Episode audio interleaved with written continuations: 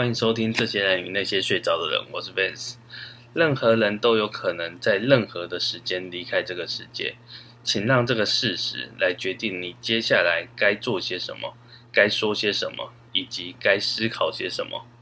我曾服务过许多的家庭，不外乎都是呃丧偶、丧子，或是丧父母这样这些结构。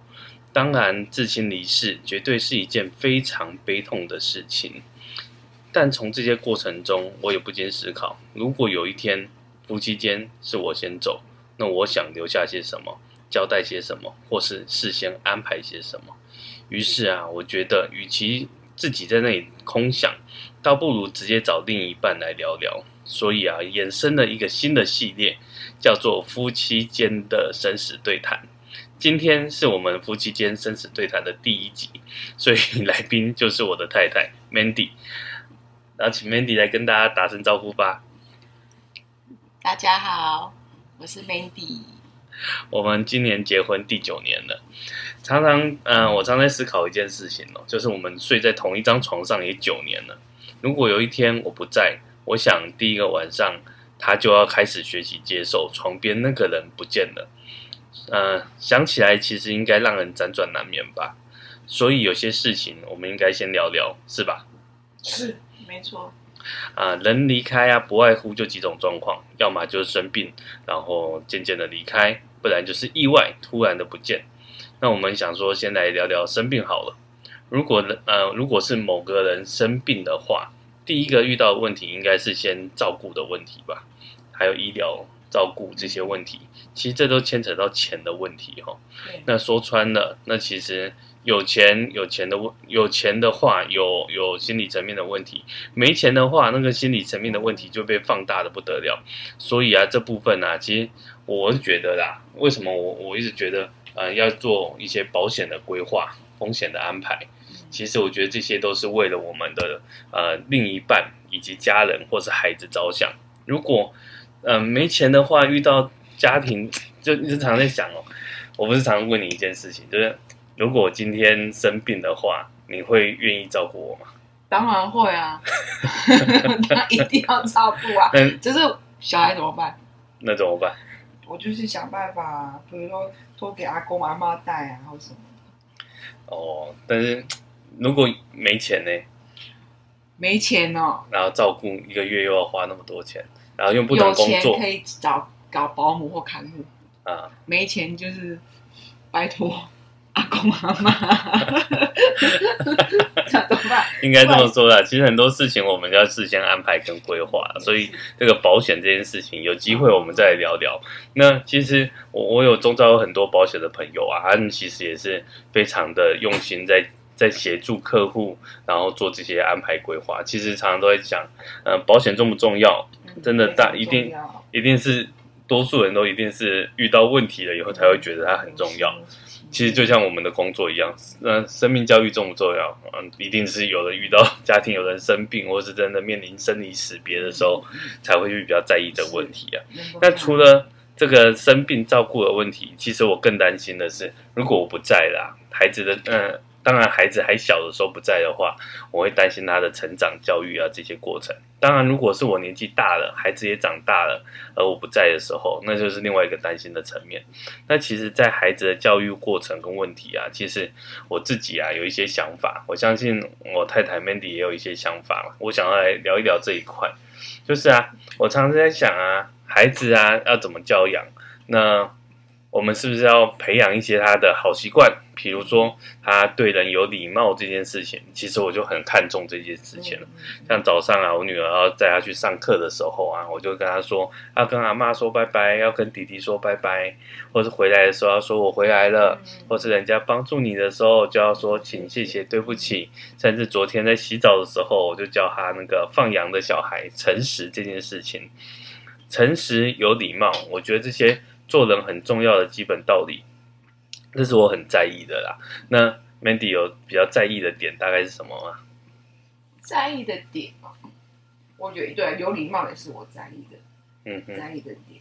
再来就是小孩的品格吧，这个我也很，这个我也很很在意。什么样的品格？就是什么样的品格哦？嗯、呃，我会希望他嗯，是有可能有爱吧。呃，同理心，同理心，然后愿意去帮助别人，帮助别人，这个我也很，就是我也很很很在意这个品格的品格的问题，我很在意。嗯，然后再来就是可以，对，就像刚刚你讲的，就是他可以诚实。嗯嗯，因为我发现有时候可能是我平常在在带小孩子的时候，我有时候会可能情绪来了就会骂小孩，然后小孩就会害怕。他害怕，就说，就说他他推说推给说，哎，那个是弟弟弟弟做的，什么？对，我就有时候我就觉得说，是不是我的方式错了？因为有时候我觉得，当父母的都会在错误中学习，就所以好像这个方式对这个孩子不大适合。嗯，我们应该用另外一种方式让他引导他，跟他说，哎，其实你这件事情明明就是你自己做，可是为什么你要你要让说是弟弟做的？他为什么会有这样的？这样子的说，这样子，这样子，这样像这样子说，有可能他心里是害怕。嗯，我就觉得，可以用另外一种方式来引导他。嗯，就是像你刚刚讲的，就是诚实。嗯嗯，所以我就说，哎，你说没关系，妈妈不骂你，但是我要知道。是不是你做的？我不会骂你，嗯嗯，因为诚实跟认错也很重要。嗯，没错。那最近我们家 我女儿才四岁多，她她把很多问题、很多事情都推给她弟弟。我们最近有发现这个状况，其实她，我觉得她可能是害怕我们会骂她。她弟弟还不会反驳，对吧？她弟弟现在很可怜，就只能照单全收，然后莫名其妙背负了很多莫须有的罪名。但他弟弟又很爱他，所以弟弟每次跟他吵吵闹闹，哭一哭又继续一起玩。他们两姐弟就是这样。其实我本身是独子啊，那我从小啊就会觉得说，啊、呃，有兄弟姐妹是很好的一件事情。那呃，所以后来呃，我太太家里是三个小孩嘛，所以现在我们也是三个小孩。那家里每天真的很热闹，看到那个孩子的成长过程啊，其实我觉得啊，这就是。我在这行里面，为什么想要去聊这些议题的地方？因为啊，我们在这一行里面不外乎看到工作啊，不只是我们的自己本身的工作，也看到很多客户家属的工作，其实非常非常的忙碌，甚至啊，在丧礼期间呢、会说呃那个。告别式的时间呐、啊，要尽快安排啊，或是做起法事的时间呐、啊，要安排怎么样怎么样啊？有很多的部分好像都是在配合他的生活，他的作息。其实我觉得就失去了整个丧礼很重要的一个意义，叫做递减悲伤。其实至亲的离开啊，其实真的非常的让人家很难以接受，所以他需要一些过程的安排。那。这个整个丧礼过程呢，其实，呃，我太太自己本身有经历过一些一些，呃，她舅舅的事情。那我想要请她来跟我们分享，就是她舅舅的事情对她自己有什么样的影响，然后在整个过程大概是什么样的情形，可以请 Mandy 跟我们分享一下吗？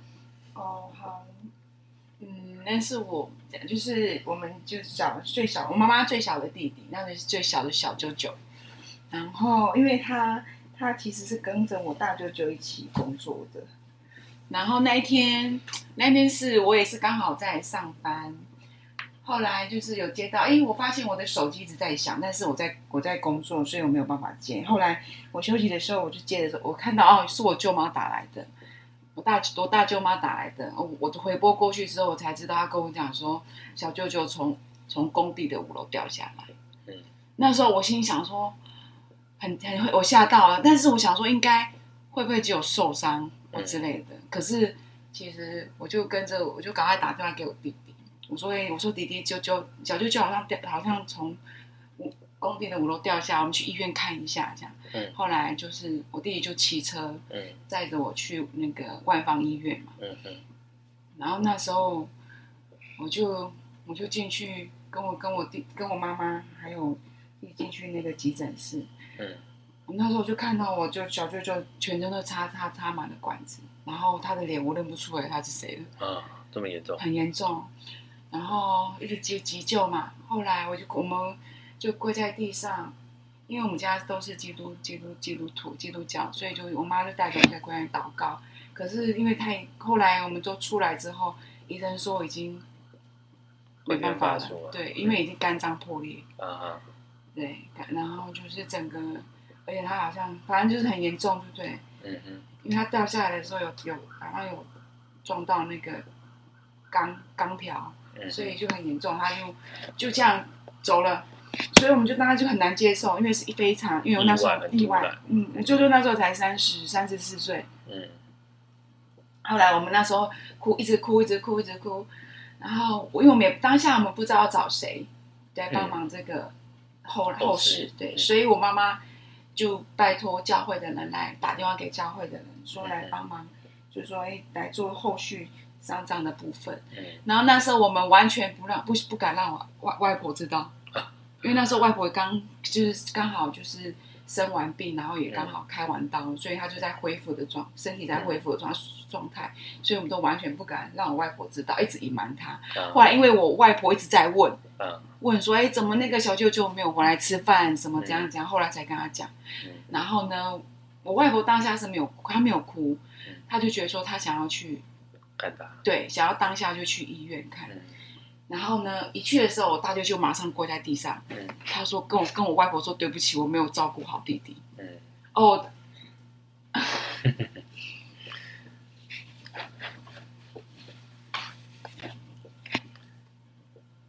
嗯，然后我妈我妈妈我妈妈也很伤心。那时候，那时候我妈妈嗯，好像因为她她她一直觉得说她没有关关心这个弟弟，嗯，因为她觉得那时候。都没有关心他，因为我大我家那时候就有有一个人住嘛，嗯，然后他觉得说他是姐姐没有关心他，其实是因为我小舅舅他有很严，他有躁郁症，是，他有一段时间有在做去医院做治疗，然后也有吃药，嗯，然后就是他可能也没有办法把他心里面的话讲出来，他不知道找谁讲，所以他都压抑在心里面，嗯，然后可能我们去关心他或什么，可是他就没有办法，对，没有敞开心胸讲说他怎么了。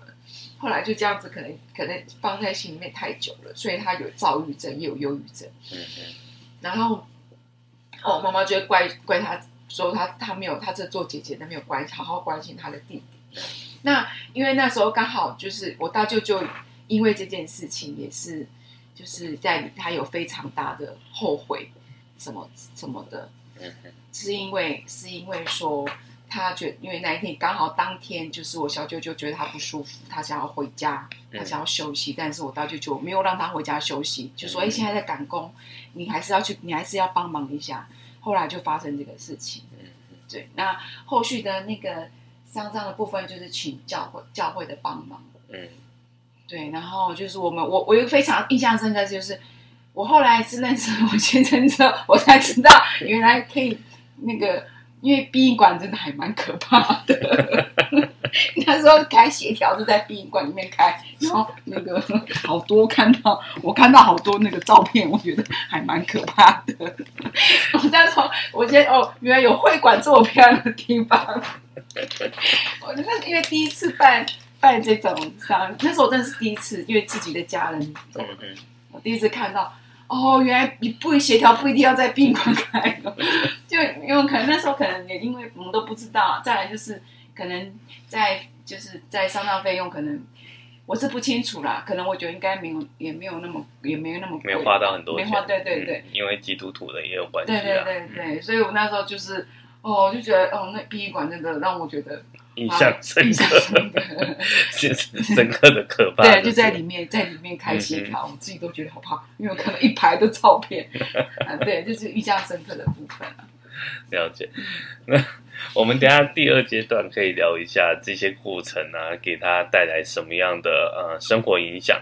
其实啊，人呢、啊，我觉得人生本来就是呃很多经验不断的累积，这些经验累积其实不是要阻碍我们变得更好。而是要帮助我们变得更好，但是帮助我们变得更好的的之之前呢，其实我们要先学习思考，跟如何把这些经历转换成正向的力量，或是正向的一些想法，我觉得非常重要。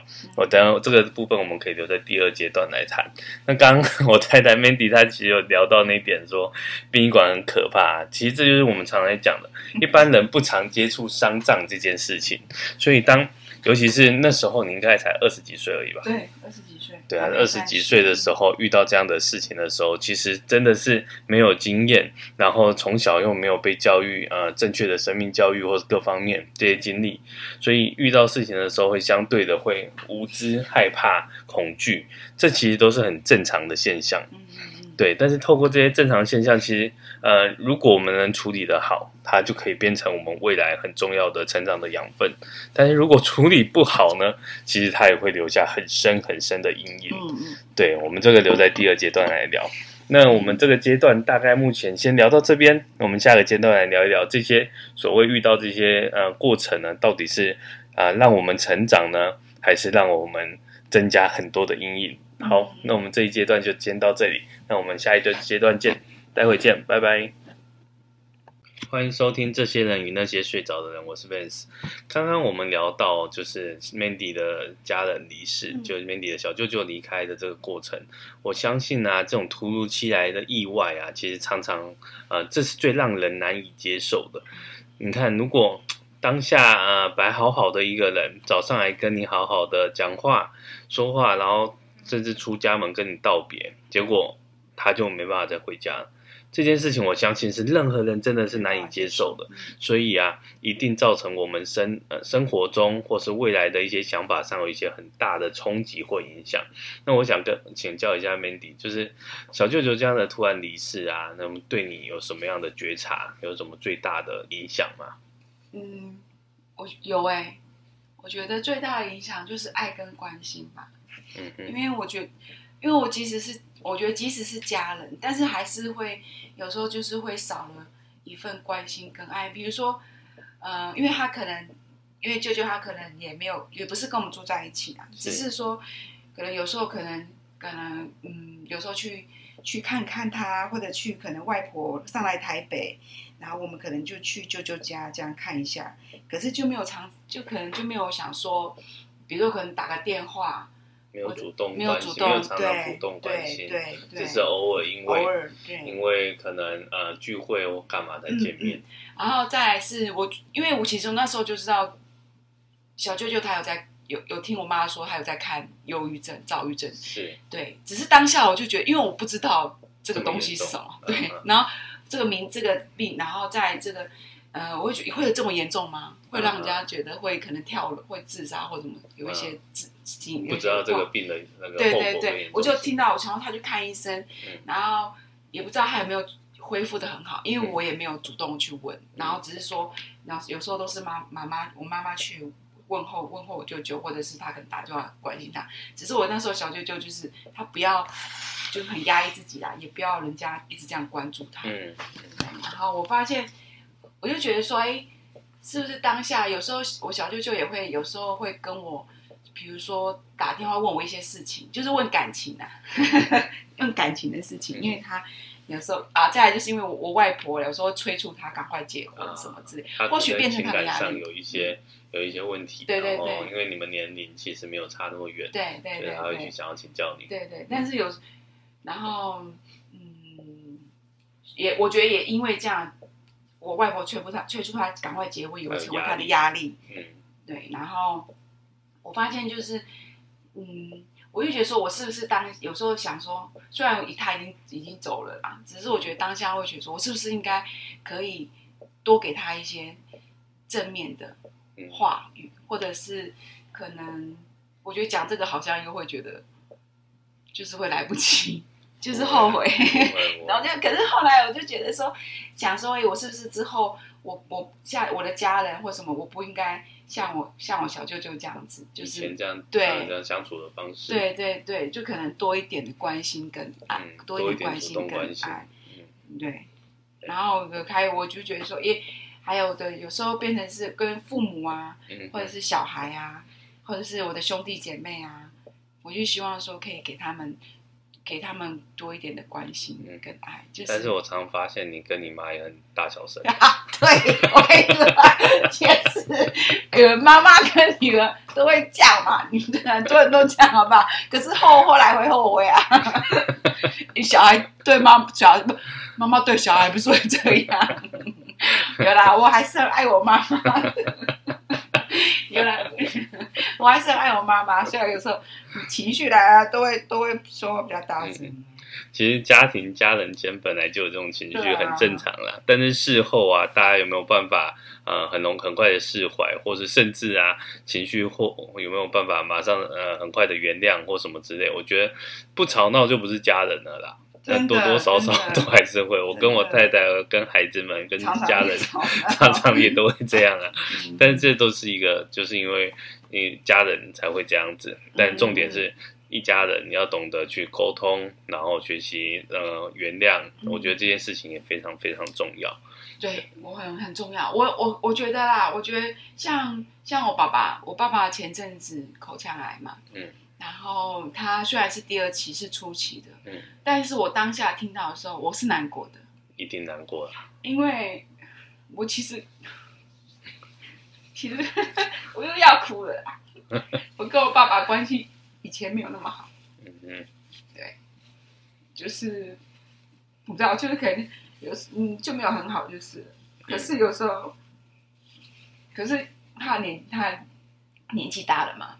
嗯，脾气比较固执，你要他改变不可能，很难，对，很难。所以，所以有有时候当当我听到他生病的时候，其实有时候想说，哎，他以前对我这样子，就是好了，原谅他，我还是很爱他，希望希望他健康。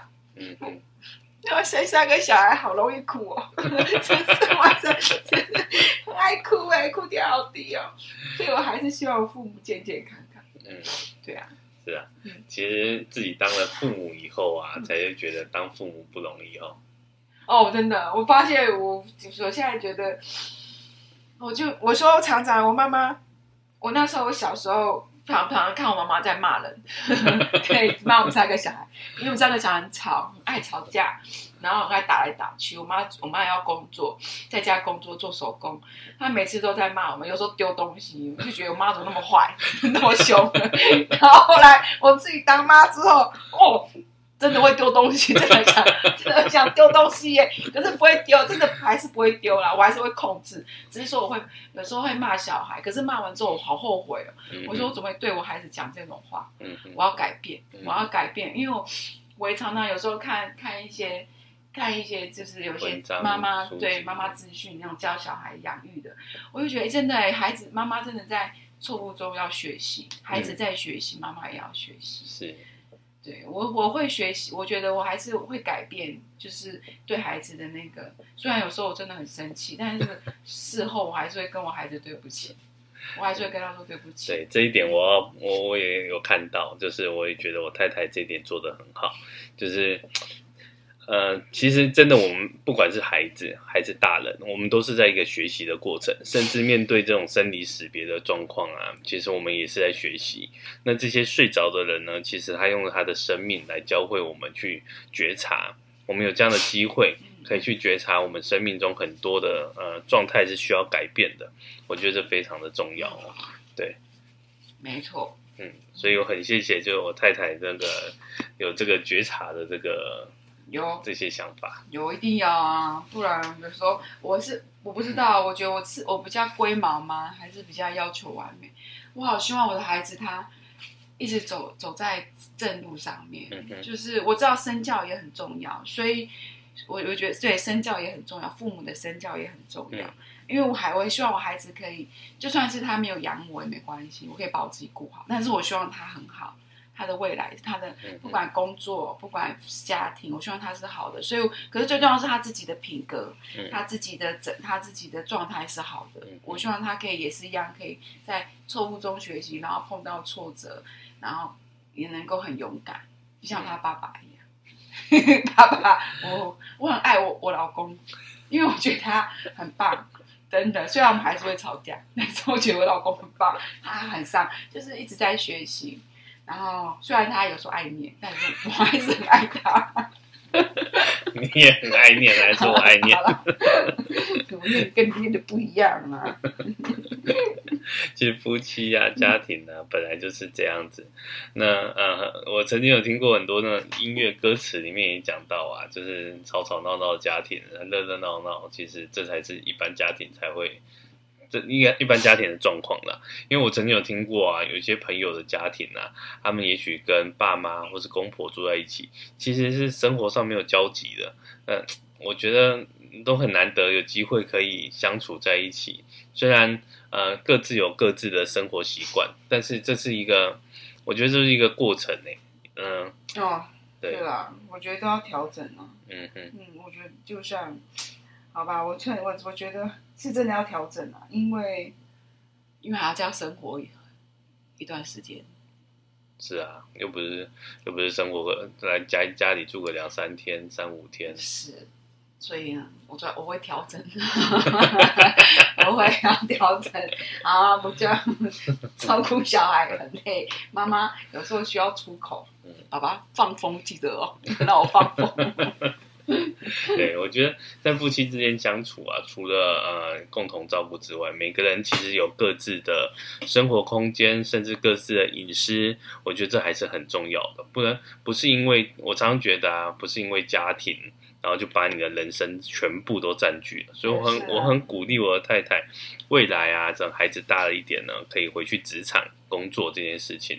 那我太太本身呢，过往的工作，她其实是做美容的。然后做呃芳疗 SPA 的，那甚至啊，他也很很上进哦，就是他觉得美容 SPA 这件事情啊，其实竞争很多，所以早在多年前，他就是去学泌乳这件事情，就是呃产后妈妈的呃乳奶水，对这个这个你自己介绍好了。哦，就是奶水，就是产后妈妈有时候会，她妈妈很想要亲自喂喂，可能喂奶喂母奶，他们觉得母奶是很好的。所以都会想要喂母奶，所以但是会遇到一些问题，就是奶水不足，或者是有阻塞的现象。嗯、那可能就是需要，比如说像按对按摩泌乳，就像我们这种泌乳照护师来帮忙他做疏通。嗯嗯。然后比如增加奶水，但是我觉得像我我现在在坐月子嘛，其实我也遇到这样的问题，就是乳腺阻塞的问题。但是我自己会按，但是我我不敢用力，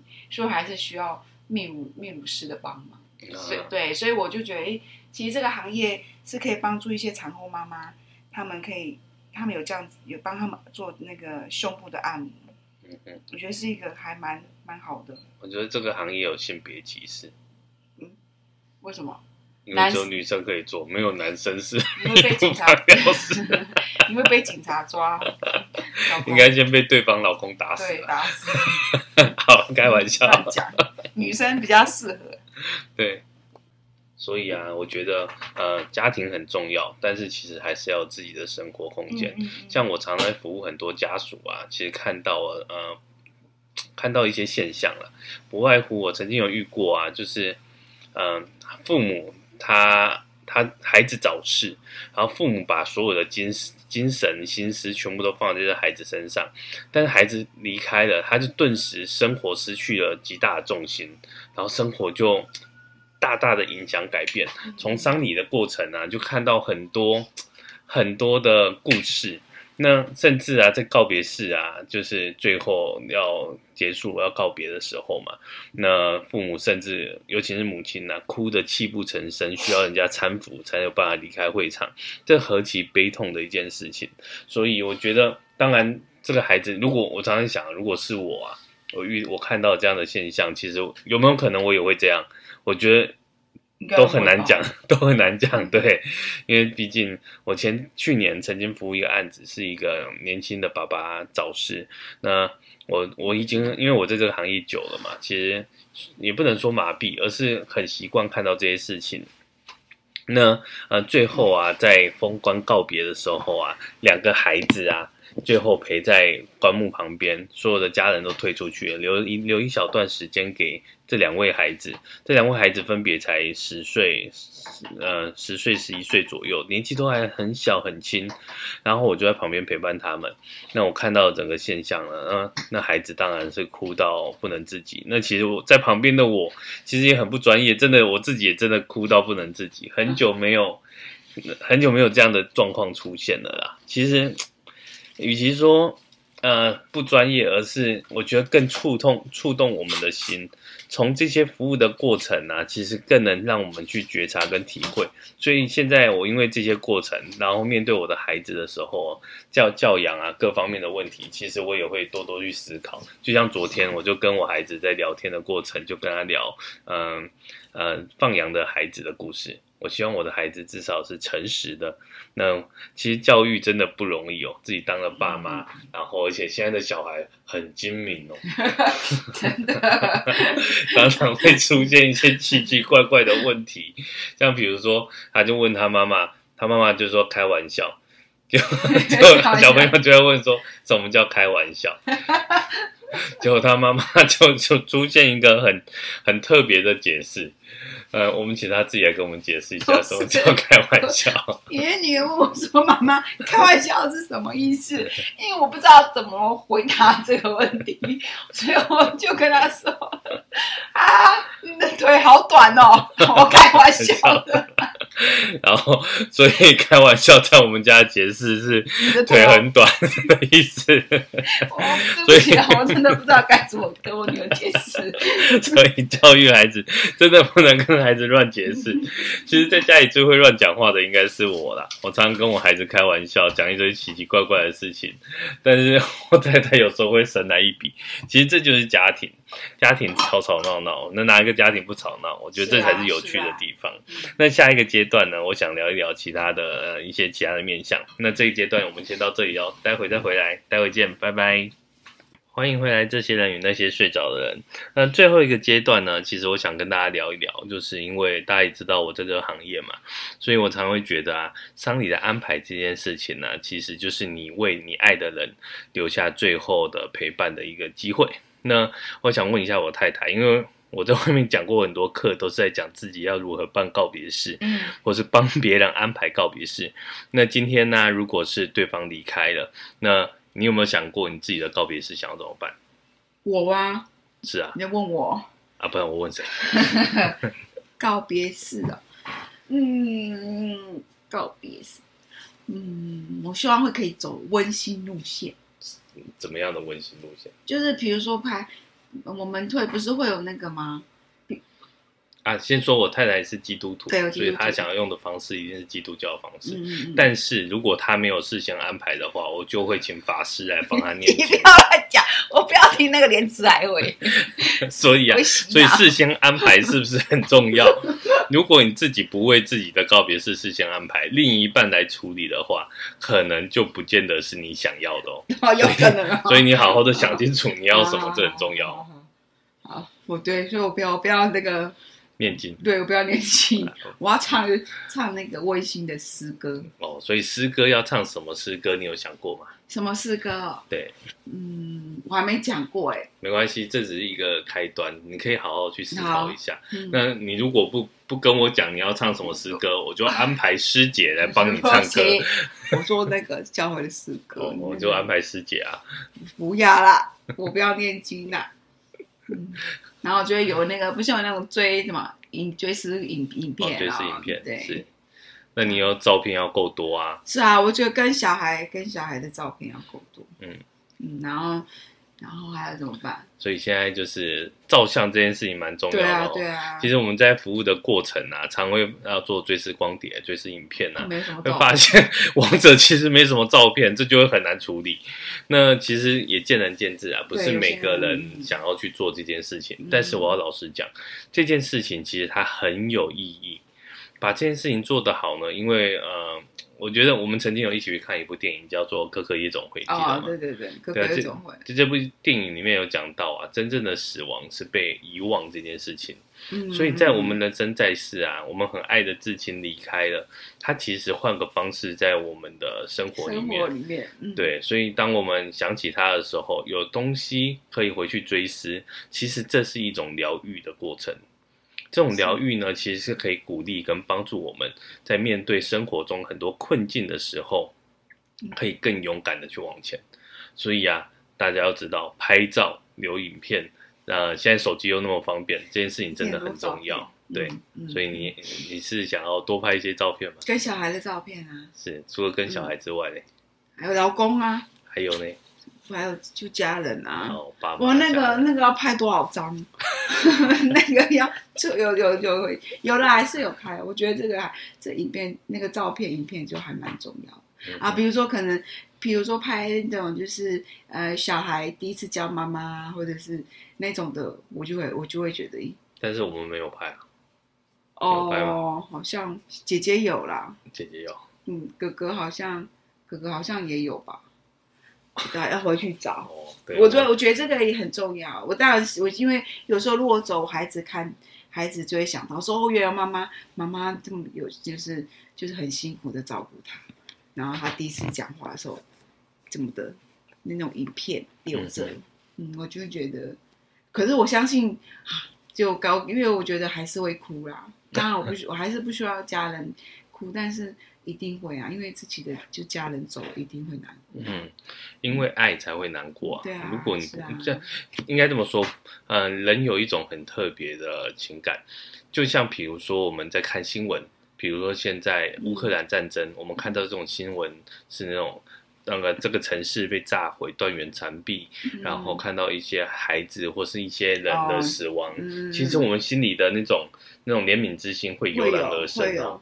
对，其实这是很正常。你看，你连你不认识的人，你都有可能会产生这样的情绪，哦，那甚至是你你的至亲，然后陪在你旁边的，所以大家千万不要去忽略，就是呃亲人离开这件事情。因为我的工作过程里面啊，真的往往听到太多跟我说啊，我以后我随便就好，随便处理就好。Oh. 其实做这一行啊，嗯，我就会发现很多的安排其实不是随便处理，而是你真的很用心的在在对待你所爱的人。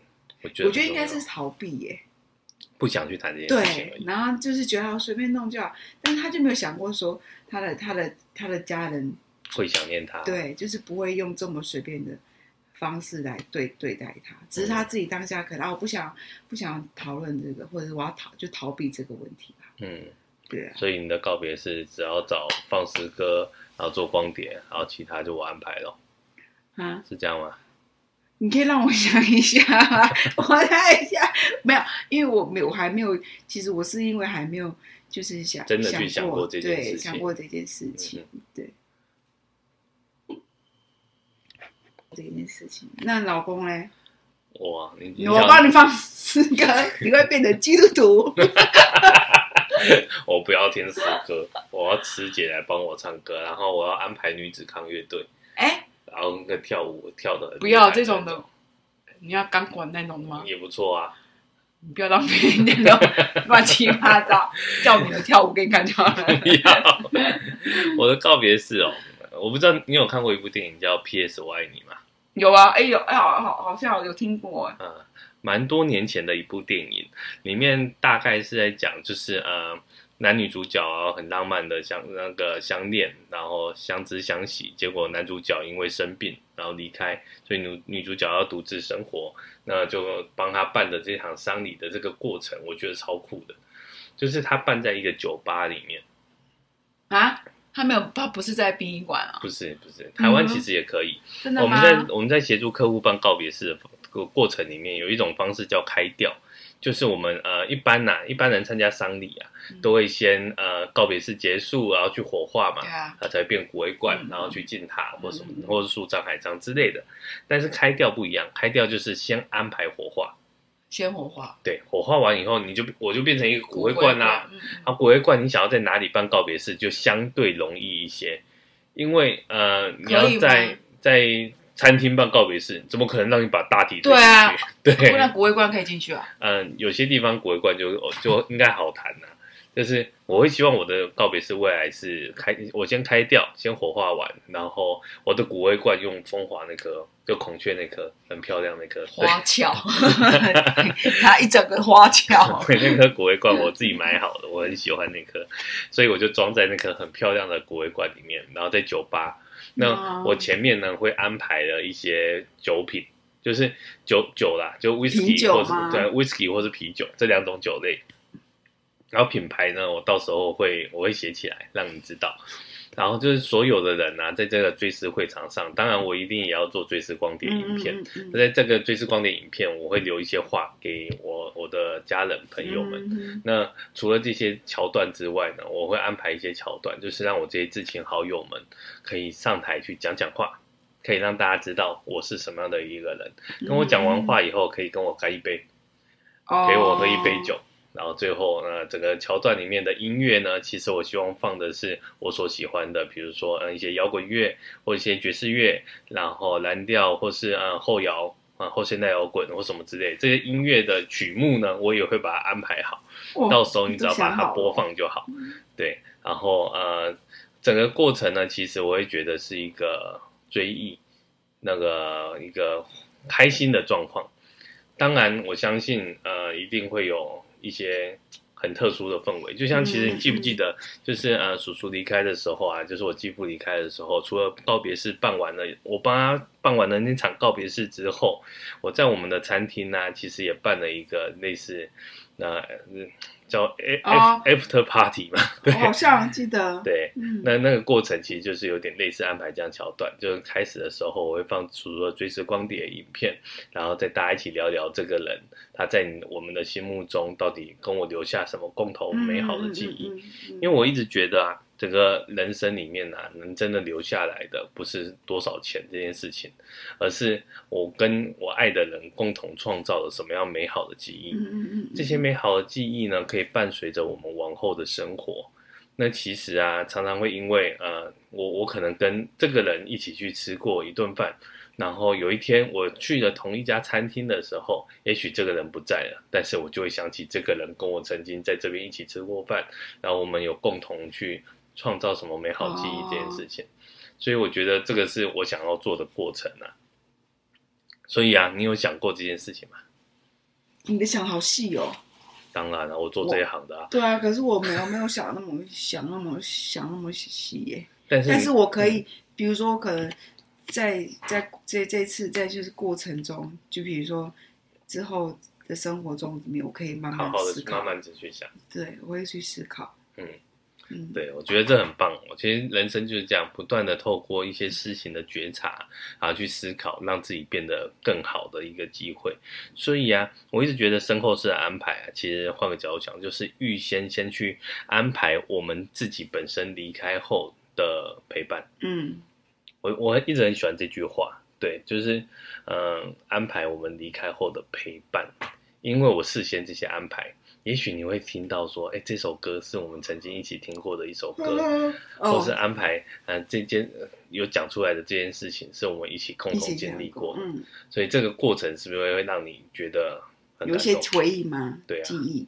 对，我就刻意去安排这些，哦哦、我觉得这是一个很重要的事情。小孩的记忆跟回忆，对啊，可以去思考。嗯，这不错。像像因为嗯，未来我们即将面临老三回家的挑战，我常常在分享一个点，就是呃，我永远记得我的大女儿从月子中心回来家里的第一个晚上，我们是新新手父母，然后对于她在哭什么，完全摸不着头绪，搞不清楚，然后束手那整个晚上没什么睡，就呃。上网一直 Google 查说为什么他会哭成这样，他到底是想喝奶呢还是怎样？对，我觉得这是新手爸妈很特别的一个经历啊。是是是。对，我觉得这个也是可以值得去回忆回味的地方。哦，对，嗯、因为孩子长大的时候啊，就就因为孩子在照顾孩子，真的有太多 太多妹妹嘎嘎细节。对啊，嗯，有，我觉我觉得。会，我第一次带带小孩就是会有这种，但是我真的觉得，我不知道我会，我不知道我是我的个性还是怎么样，我会去去去查之外，我还会去看翻书，然后呢，我还会去看人家是怎么，就是怎么样在带小孩子。虽然说每个带小孩的方式不一定都适合你自己的孩子，嗯嗯，但是我我发现就是，嗯，不管是在做副食品或什么的啊。哎、欸，我我真的觉得我好，我觉得我觉得我觉得我真的好厉害哦！我真的觉得我好厉害，就是不管在弄副食品或者是在弄小孩啊，嗯、就是细节方面，我觉得我做的很好。我我我觉得我自认为我做的很好。嗯，的确，她是一个龟毛妈妈，嗯、所以很多东西很多细节她是很要求跟在意的。对，但其实换个角度想，也把自己累得要死，不是吗？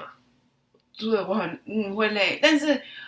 我有我，我觉得，我觉得，我觉得有一句话可以让我闭嘴，就是我这样做，我自己，我自己必须承受这样的代价。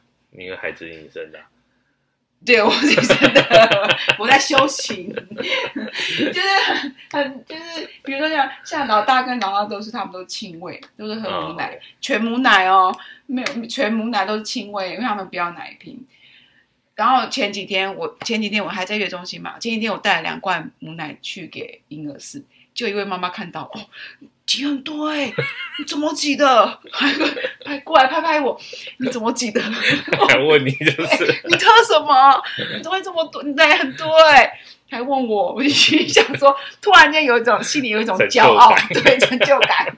可是可是我会开始，我有喝，我有我就看一下，我有测卵磷脂哦，我汤水喝很多，对，然后就是。然后他说，然后我说，那你那我就说我我老大跟老二都全部奶。哦，你好厉害哦！然后我就心想，对，哎，我真的好厉害，好多人都说我好厉害哦。老大老二全母奶，一个喂到快两岁，一个喂到喂到一岁四个月，他人家都说我好厉害，所以我就觉得我不知道，可能当妈妈就整个，虽然我会我有时候会很很多情绪，但是我还是给他撑过来。嗯，我觉得那就是一个过程。嗯、对啊，就过程啊。嗯，不过也有老公的帮忙。其实啊，我昨天呢、啊、在看一些资料的时候，我看到一段话，我觉得很有意思哦。嗯、就是呃，有一个 NBA 球星呢、啊，叫 Steve Nash，他在入呃，他是我的偶像。他入名人堂的时候呢，其实他最后啊，有给他孩子的一段话。